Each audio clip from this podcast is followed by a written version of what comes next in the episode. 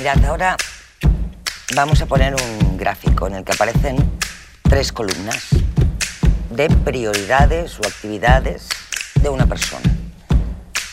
Fijaos bien y decidme con qué columna os sentís identificados.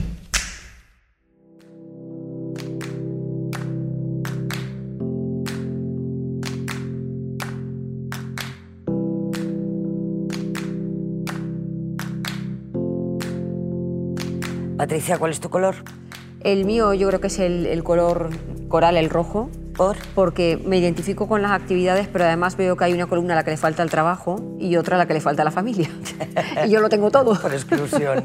Javier. Bueno, yo mi caso me quedo con, la última, con la verde, porque bueno, está el uso de redes sociales, eh, no está la familia, cosa que, me extraña porque no solo el cuidado de familiares eh, más pequeños cuenta con cuidado de familia, eh, y, me sorprende que, que el trabajo fuese tan bajo respecto a las otras dos columnas. Bueno, me queda el amarillo, además es el que yo creo que por no está trabajo, se supone que ya estamos retirados, porque figura la atención a la familia como preferente, que es por supuesto, y porque aparece un elemento que no aparece en los demás, que es la transmisión de conocimientos, que según los tópicos nos corresponde a los viejos. ¿no? De modo que tu rojo, tu verde, verde y tu amarillo. Vemos a ver. lo que decía el estudio. Ajá. ¿Habéis acertado los tres? Totalmente.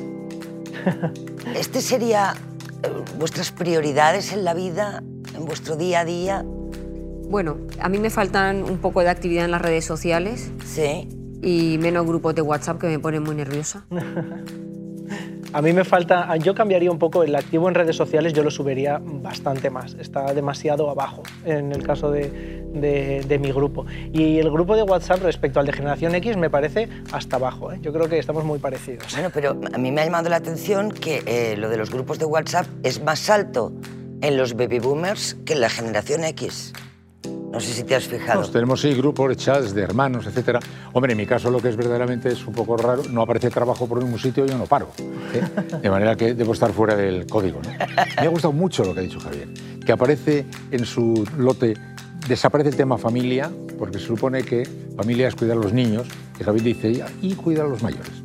Porque hay mucha gente joven que está teniendo que cuidar a sus mayores. Y no solo eso, sino que además yo sé que tengo una mejor relación con mis padres, por ejemplo, gracias a los grupos de WhatsApp. O sea, antes... A ver, a ver, a ver, que tienes mejor, una mejor relación. relación con tus padres gracias a los grupos de Sí, WhatsApp. no es tontería, porque ahora tenemos el grupo, mi hermana, mis padres y yo. Y entonces, Vale. cuando ellos me preguntan qué tal el día, no me preguntan qué tal el día. Y yo les diría, bien, ¿y qué has comido? Pues esto. Ahora me dicen, oye, ¿qué tal en este sitio? ¿Qué has hecho aquí? Porque también ven las redes sociales. Entonces, la conversación fluye de una manera mucho más orgánica como con amigos.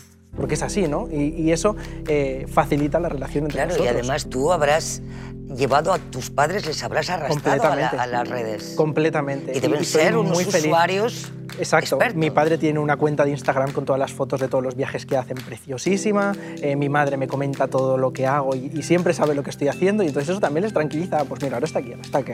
Entonces eso ayuda mucho. Patricia, ¿qué querías decir? A mí me falta, yo creo que en los tres, eh, la actividad social que tengamos, ¿no? Total. No está. Para mí me parece que una parte fundamental de la persona, aparte del trabajo, la familia y sus aficiones, es el momento que compartimos con los amigos o un café que tomas con un compañero de trabajo. El aspecto social nos enriquece muchísimo y además el apoyo social es aquello que nos ha permitido sobrevivir a lo largo de, de toda la vida, ¿no? El pertenecer a una tribu y no lo veo en ninguna de las tres generaciones. Nosotros somos nueve hermanos, ya mayores, ¿eh? Y tenemos un chat y estamos permanentemente en contacto, cosa que antes no, estaba, no ocurría. Claro. Vivimos en distintas ciudades. Mis, mis hijos a su vez tienen con sus primos, etcétera, ¿no? Hay una circulación de relación familiar muy superior a la que había antes, muy superior a la que había antes, ¿no? Y sí, efectivamente luego el, el- el trabajo. Yo creo que hay mucha gente que, que sí trabaja, ¿eh? aunque está en el renglón amarillo, y no aparece ese ni, una- ni un poquito ahí, ¿no? Pero bueno. Pero fijaos que no hay tantas distancias. No, no, no, no. No hay hay. tantas distancias. En absoluto. Y yo puedo irme a cenar con alguien con 70 años o con alguien de, de 30 y me siento completamente conectada. Creo que tenemos muchos temas eh, de conversación en común, pero también creo que tenemos una escala de valores en común, que eso es muy importante. O sea, yo no me siento alejada de ninguna de las dos generaciones. Podría estar perfectamente y tener amigos de cualquiera de esta edad, amigos. Pero pasa una cosa muy importante. Cuando los hijos ya se hacen mayores cuando los nietos de mayor, los padres establecen una vinculación que no se puede uno imaginar hasta que llegue ese momento. Por ejemplo, para mí, mi mujer y yo tenemos una excelente relación, somos un matrimonio felizmente avenido. Es con mucho, con muchísimo, pero inmensamente superior a cualquier otro sentimiento, el sentimiento de relación con mi mujer. Porque los hijos tienen su vida, su mundo, los nietos su vida y su mundo, y los padres, cuando los hijos construyen una relación distinta. Si es mala, debe ser el infierno. Si es buena, os juro que es el paraíso. Y os aseguro que es absolutamente una novedad y un descubrimiento.